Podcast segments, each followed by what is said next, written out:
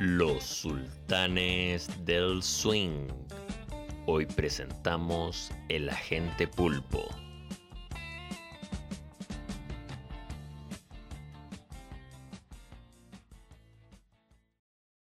Estamos. Vamos. ¿Está grabando? Ahí está. Perfecto. Soy un pulpo. Y no, güey. Mira, voy a partir de, de la siguiente manera. Cásate conmigo, le decía Rosa a Sergio Chami cuando estaba en la casa de retiro ubicada en San Francisco, en el monte. No sé si se llamaba la señora Rosa o la señora Nancy, tengo discrepancia de nombres, flaco, pero así quería dar inicio al capítulo de hoy, en donde vamos a narrar distintos temas ligados a los Oscars, nene. ¿Cómo te, cómo te encuentras? ¿Qué tal, Gabriel? Aquí estamos. Un día más grabando podcast. Viernes por la noche. Y tal como tú comentabas, eh, el día de hoy vamos a hablar de la premiación que, valga la redundancia, premia eh, los largometrajes más connotados a nivel mundial y que en esta ocasión estuvo entre sus nominados un documental chileno como lo es El Agente Topo, también conocido como El Viejito Topo. Que tuvo una. un versus, un 1v1, podríamos decirlo así, contra el Pulpo Paul. ¿O me equivoco? Claro, este documental, mi amigo el Pulpo, o más conocido en realidad como el Maestro Pulpo, que fue al final el que se llevó el galardón de, de mejor documental. Para comenzar este episodio, Gabriel, yo quiero que, que empecemos a desglosar un poco ambos, ambos documentales para ver si, si la opinión de la academia realmente está en lo correcto. Mira, Flaco, estos son los. eh, la edición número 93, si no me equivoco, esta ceremonia que se lleva a cabo. Entonces, quiero partir con el agente Topo, en donde vamos a dar algunos aspectos que son siempre relevantes, como el, año, se- se filmó el, el 2020, año de COVID, año difícil de pandemia, parecido al de ahora, duración de 84 minutos, una hora y media por ahí, aprox. País de Chile, dirección Maite Alberdi, guion Maite Alberdi, música Bison Van Wambergen, fotografía Pablo Valdés y nuestro querido viejito Sergio Chami. El viejito topo.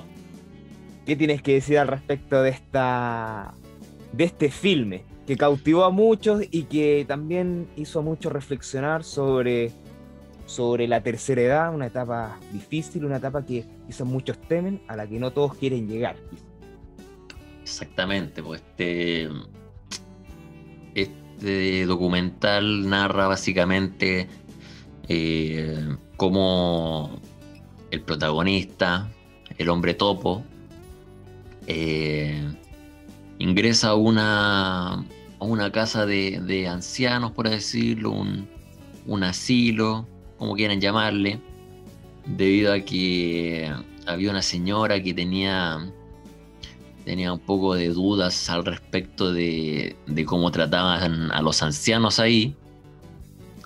Y, y mandan de encubierto a este caballero de 84 años, creo, donde tiene que ir eh, notificando a- al detective que lo, que lo recluta, notificándole diariamente las cosas que pasan dentro de- del hogar de ancianos.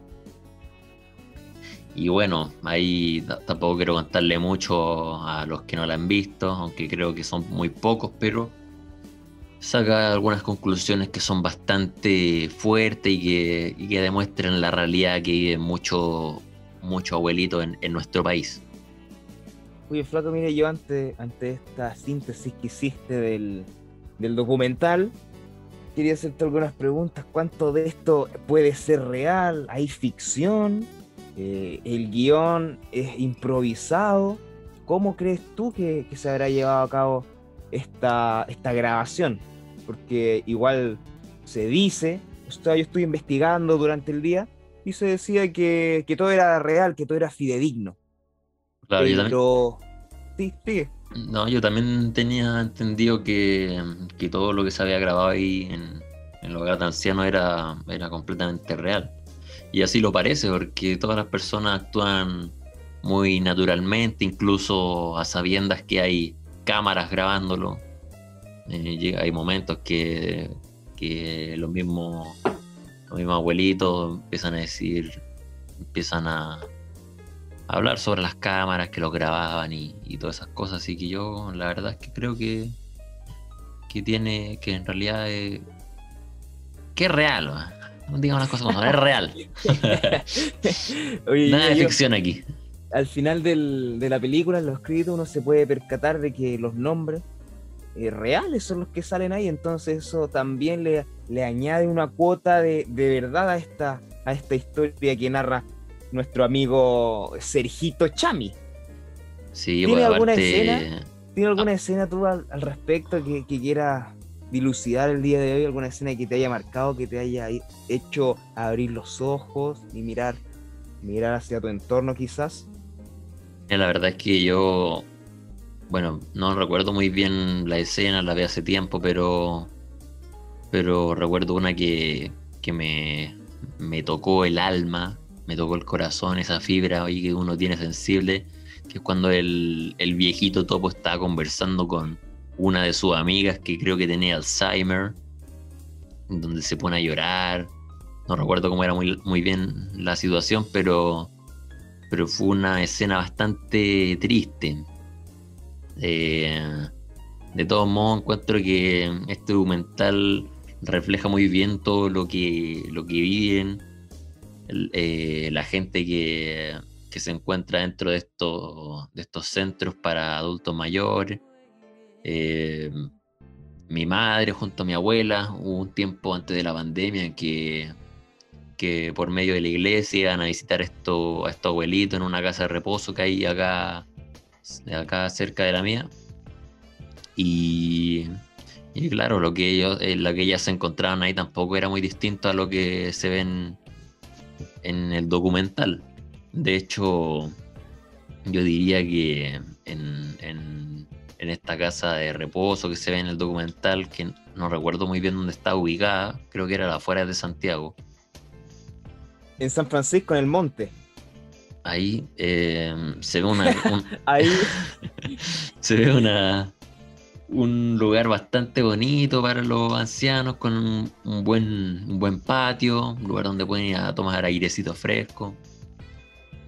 Pero como, como la conclusión que se saca al final del, documental es que el, el mayor, quizás la mayor, ¿cómo decirlo? El mayor problema que sufren esos, esos abuelitos es la, el olvido que tienen, la ausencia de, de visita ya, pero no llores. Al final, la gente los va a votar ahí nomás y nadie se hace cargo, Mira, ahí, me llamó la atención una escena en donde eh, le hacían creer a una señora, no recuerdo bien el nombre, que la venía a visitar su madre, que ya venía, que ya iba a llegar, porque tenía problemas mentales, se lo olvidaba. Entonces era muy fácil engañarla y me pareció fuerte, me pareció cruda esa imagen porque es difícil de creer que uno puede llegar a estar así, imagínate, nosotros somos jóvenes, estamos en, la, en, el, en nuestro apogeo y, y esos esa, esa gente de la tercera edad no está en su apogeo, no está en su apogeo, es complicado, es complicado. La necesidad de, de los ancianos de, de, por favor que los dejen hacer algo, como se, como se, se muestra al principio de la película, que los, que los ancianos están desesperados por esa por esa esa oportunidad que, que, en el diario, ¿no? Esa oportunidad que viene en el diario de, trabajo, porque no lo, no lo aceptan en ningún lado y necesitan el dinero y no son como desechables. Así lo ve la gente. Claro, exactamente. Eso se retrata en, la primera parte de, la película, donde se ven harto ancianos postulando para este cargo de, investigador privado, por así decirlo. Lo que refleja también que, que la gente ya mayor busca, bueno, hay dos eh, principales motivos por lo que esto están en busca de trabajo. Uno puede ser para mantenerse activo, haciendo cosas en el día, y lo otro puede ser la, para el dinero. Sabemos que las pensiones en, en nuestro país son paupérrimas para algunos. Entonces es muy lógico lo que se ve ahí. Pero claro, como bien decías tú, esa escena de la, de la señora que hacía que hablaba con su madre, que le, que le prometía que le iba a ir a ver, es bastante fuerte. Creo que esa misma señora era, era muy amiga del, agente Topo junto a otra. El agente Topo se las traía, todos se le pelaban al agente Topo, ¿sí o no? Sí, él entró y causó al tiro un revuelo en toda la abuelita. Mira, la abuelita que a mí no me engañaba muy bien era la que se quería casar con él. Es que era una abuelita muy insistente. Oye, me yo me yo sí, me Pero no, uno tiene que entender que también son abuelitos que tienen sus fantasías y que estaba fantaseando con don, con don Checho, que, era un que es un guapetón y se mantiene vivito y coleando. Y además tenéis que pensar que estar en un lugar donde veis siempre las mismas personas, obviamente que interesante cuando llega una persona nueva y además te llama la atención. Sobre todo cuando son abuelitos que ya han vivido tanto. Eh, esa señora creo que, que, murió tiempo después de grabar esta, este documental. Eh, creo que había salido en hartos lugares más, por lo que tengo entendido. Eh, creo que en una, una web serie que hizo Sergio Freire aparece pero lamentablemente falleció después de haber eh, grabado este, este gran documental. Pensé que iba a decir gracias a Dios murió como el Guaso Isla. ¿Te acuerdas de esa que, se pone a hablar de una profesora y que le dice que gracias a Dios murió? se equivocó. Son cosas que pasan. A veces la lengua eh, habla por sí sola. Oye, el concepto, el concepto que prima en este documental podríamos decir que que es el de la soledad, ¿o no? Sí, yo creo que completamente. Eh, se refleja muy bien cuando los abuelitos ya pierden un poco la esperanza de que los vayan a ver, su familia. Prácticamente sienten que lo han, los han abandonado en, esa, en esa casa de retiro. Y en cierta parte es verdad, la gente contrata estos servicios para un poco eh, desligarse de, sus parientes, que, sin duda necesitan más atención al verse ya en una edad más longeva, por así decirlo. Sí, definitivamente los abuelitos merecen más de lo que le damos, porque no, no los tomamos mucho en cuenta, yo digo a nivel de sociedad, están como excluidos de la sociedad. Claro, y aparte una vez que ya se jubilan, después empiezan a, caer en una monotonía que, termina siendo perjudicial para ellos, pues no tienen muchas cosas que hacer, se mantienen ahí en sus casas viendo tele, quizá cosas muy rutinarias, entonces al final eh, como hablábamos anteriormente, buscan actividades que hacer, ya sea buscando trabajo o en clubes sociales, como por ejemplo se encontraba mi abuelita antes de, la pandemia, donde iba cada semana a reunirse con, un grupo de, de abuelitos, donde ahí se juntaban a tomar once, comían cosas ricas, compartían, jugaban sus binguitos, entonces estaban bien acompañados ahí. Mira, para la mala fortuna en realidad no tanta mala fortuna, pero eh, para el lamento de los chilenos, la historia de nuestro amigo Chechín, y que la dirige Maite Alberdi, no logró obtener la tan ansiada estatuilla de la academia que, es con la que todos sueñan, que es con la que todos anhelan. O sea, que todos anhelan, perdón. Aún así, obtuvo todo el cariño de los chilenos, porque es una Es una gran, es una gran película documental. De primera instancia todos pensan que era una película y con el tiempo eh, se fueron dando cuenta de que en realidad era un documental basado en, en la vida real, en la vida, en la realidad misma. Claro, yo creo que a todos nos tocó la fibra, por así decirlo, este documental. Sin embargo, quería preguntarte si este documental era el, el merecedor del Oscar a mejor documental. Bueno, ¿Tú quieres que, que, la, que entre en contradicciones con nuestro público, haciendo saber mi opinión? No, o sea, si tu opinión está en contradicción a- al público, no, yo no tengo cómo saberlo, pero quiero saber qué opinas, si tuvo que haber sido ganador o no. Lo que pasa es que esta es una opinión que yo siempre suelo guardarme, siempre que me preguntan. Bueno, ahora último me han preguntado porque es, reciente todo este tema. Pero. Y todos, es que todos dicen que el gran merecedor era el agente topo. Pero a mi parecer me, me llamó más la atención el maestro pulpo. Pero por una, por una serie de motivos que vamos a tratar más, más adelante cuando nos adentremos en el, mu- en el mundo de nuestro, nuestro amigo el pulpito. ¿Y a ti cuál, cuál fue la que más te cautivó, la que más te, te atrapó, la que más te gustó? Bueno, mira, la verdad es que de las que estaban ahí en compitiendo solamente vi estas dos, eh, mi maestro Pulpo y, y el viejito Topo, pero, Hijito topo. Pero, bro, te escuchara Don Chechu. pero no, yo lo digo de cariño, él sabe. No, pero eh, claro, es complicado porque si bien eh, la gente de Topo refleja una realidad muy latente en nuestro país, eh, mi maestro Pulpo un documental que se podría decir es mucho más llamativo en términos visuales y en la historia que cuenta, porque una, una relación entre un pulpo y un, y un humano que, que se va de- desarrollando en todo el documental, ¿no?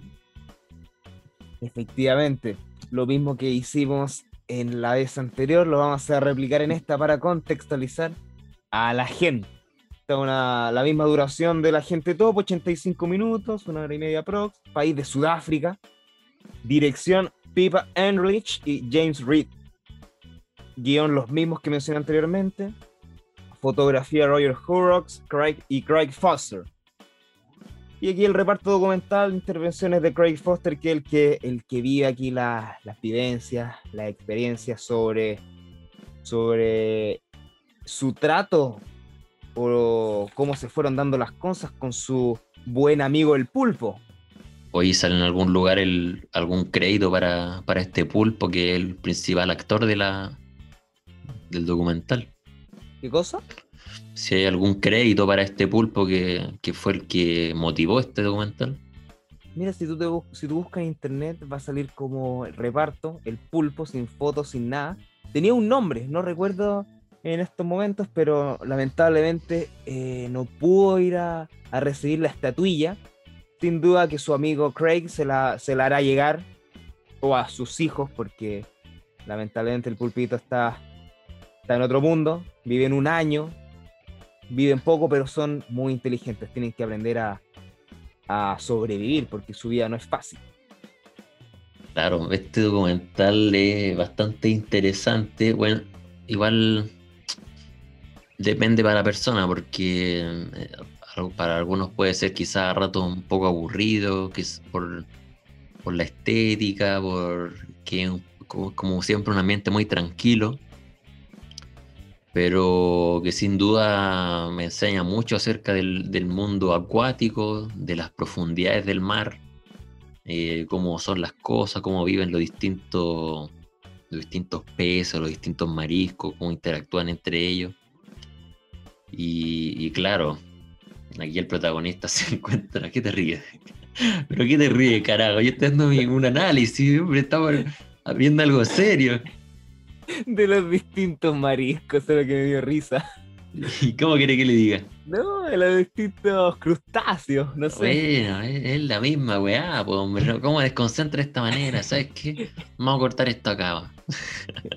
Se acabó. Se acabó, pero sí, retoma la idea o no te acuerdas. ¿Puedo retomarla yo? No, Sí. no, no, y, y nada, pues aquí el, al caballero este se, eh, le llama mucho la atención un pulpo que, y finalmente se pone a estudiar día tras día su comportamiento hasta, hasta, hasta su muerte. hasta su muerte. Así, tajante nomás. Esta es una historia individual eh, que afecta de manera positiva al, indi- al individuo y eso a mí me, me causa me causa varias sensaciones. Causa risa. Ay, brother, es que me, me llega un ataque de risa y eso es que es muy difícil de esquivar. Eso es que siempre llegan. Bueno, pero la en los peores de- momentos. en los peores momentos. La interacción de este pulpo y el humano a mí me, me deja una sensación de que, de que cada criatura tiene algo que decir, de que cada criatura tiene algo que aportar a la naturaleza. El ciclo de la naturaleza siempre es cruel, porque no discrimina a nadie. El pulpito podría haber sido nuestro amigo y todo lo que quieran, pero en un, en un, momento, en un momento podría haberlo atacado un tiburón eh, de rayas, que era el tiburón pijama, creo que se le llamaba. No sé cómo era el, Sí, creo que eso así era. y te puede joder el documental. Imagínate el, el- ya, dos visitas del pu- dos visitas al pulpo, eh, se lo come el tiburón y hasta ahí quedaba, porque hubiera durado 10 minutos el documental. Entonces todo esto fue una cosa de, de naturaleza, cómo se fueron dando las cosas. Bueno, en todo caso, igual hay que ponerle dedicación al tema para ir día tras día en busca del pulpo, ver lo que hace, cómo se comporta. Eh, de hecho, el, tipo explica al final un poco del, documental que se había vuelto un poco loco, llegaba hasta soñar con el pulpo. Pero sin duda que a medida que va avanzando este, esta película, eh, eh, uno se va encariñando cada vez más con el pulpo, va sintiendo empatía y como tú decías, siempre estaba muy propenso a los distintos ataques de, de su depredador, que principalmente era este tiburón. Y hubo un momento que, que tuvo un enfrentamiento ahí donde le saca un- una pata y donde queda muy, muy herido, Un tentáculo, ¿no será? tentáculo, una pata. La, la gente me entiende, pues. Por eso, con estas con cosas que, como esta se desata la risa en mi caja de risa, que está acá en el diafragma. Oye, mira, el documental este tiene, tiene mucho poder, es un documental que, que te entrega valores. A mí me, me impacta cuando, cuando este, el, el protagonista también, aparte del pulpo, que es el que lo va a visitar frecuentemente, Craig, como tú mencionabas, plasma en el documental de que soñaba con el, con el pulpo y que la misma interacción con este, el día a día, viendo que aprendía cosas nuevas con el, con el pulpo, lo iban motivando a estudiar, a estudiar y se quedaba estudiando, se devoraba los libros, se veía documentales, veía historia de pulpo. Entonces el, el tipo se instruyó a, a tal manera de, de convertirse en un, en un capo del, de la especie del pulpo. Igual yo me pregunto. también de la constancia. Yo me pregunto qué, qué habrá pensado la familia sobre este tipo, porque también muestran a su hijo que, que se ve que se interesa también por el mundo marino. Pero yo me pregunto a la señora qué, qué habrá pensado, que, que su, su marido se volvió loco con el pulpo. Pero claro, al final yo hacía una analogía que, que básicamente este tipo al ver al pulpo todos los días era como básicamente su mascota. Es como cuando es como yo ver a mi perrita Luna, tú ver a la Jessie Pigman, a la Pelu, entonces uno innegablemente toma un cierto cariño por, por los animales que, que se ve muy bien reflejado en, en el documental. Hay una escena que a mí me, me impactó mucho que es eh, cuando el pulpo se le se posa sobre el pecho de este hombre, que el tipo comienza a hacerle cariño, y ahí él relataba, porque era la última vez que, que pudo tener contacto físico con, con este animal. Qué terrible, ¿eh? Imagina- imagínate lo que debe haber sentido él, la tristeza y le debe haber acompañado por días. Al final era, era su mascota, estuvo más de 284 días con él. Imagínate. Estuvo a Terrible. punto de, estuvo a punto de completar el año y era una cuestión diaria, él lo comenta. Yo, yo me pregunto cómo lo, lo hacía con temas de frío, 284 días seguidos, con frío en, en ocasiones, en estaciones del año y meti- metiéndose al, al agua, entonces complicado, ¿no? Sí, bueno, de todos modos él explica que de alguna manera ese frío se hacía parte de él, que uno, él se, como que se terminó acostumbrando a eso y, de repente como que su cuerpo pedía ese frío, pero lo que yo me pregunto es, él, a mí me causa mucha impresión la capacidad pulmonar que tenía este tipo para aguantar tanto tiempo bajo el agua grabando al, al No, no, pulpo pero- porque no tenía ningún tanque de oxígeno, solamente eh, puro aguante, ¿no? No, pero yo creo que tenía, yo creo que tenía algún mecanismo, ¿no? Que le permitiera eh, durar un poquito más bajo el agua, porque duraba como.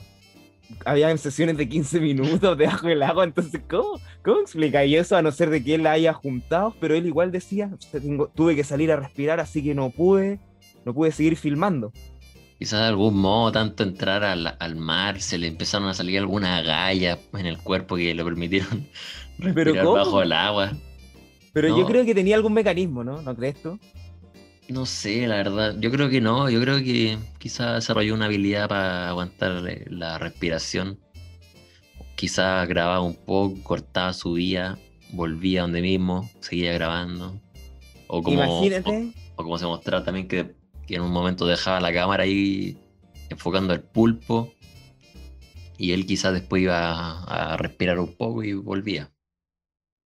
Y el pulpo de repente empezaba a tocar con sus tentáculos, la, la cámara la botaba cuando no le parecía que está, cuando le parecía que estaban in- invadiendo su, su privacidad.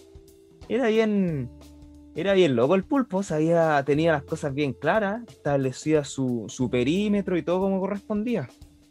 Sí, pues ahí uno se da cuenta la inteligencia de este animal, cómo reconocía a este humano cada vez que lo iba a ver.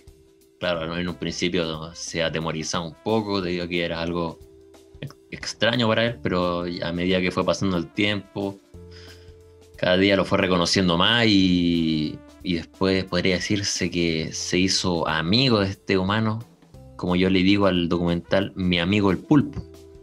El pulpo Paul. El Pulpo Paul. De hecho, eh, el otro día estaba escuchando un podcast donde hablan eh, justamente de esta película y dan un dato medio freak que yo no lo corroboré, así que así que no sé si es cierto, pero dicen que los pulpos eh, tienen la inteligencia de un niño de 7 años. Así que imagínate tú eh, el, el animal que es el pulpo. po. Es un animal que desarrolla grandes habilidades, más que nuestras mascotas, pues. Sí, pues y es, bacán también ver cómo, cómo se desenvuelve en el mundo marino. En una escena muestra como cuando estaba jugando con unos peces, que el, el- este caballero se, se demoró en percatarse de eso. En un momento pensaba que quería cazarlo. Este caballero no se avispaba de nada, siempre tenía sus, sus, sus cuestionamientos que le impedían seguir avanzando en esta travesía. Sí, pero es realmente un, un mérito lo que logró hacer él. Yo me hubiera vuelto loco ya, quizá a la semana de, de ir a visitar al pulpo. Pero te acuerdas que este, este, este muchacho al principio del documental se le cae el lente de la cámara y se va corriendo el, el pulpo justo cuando estaban entablando alguna, alguna conexión quizás.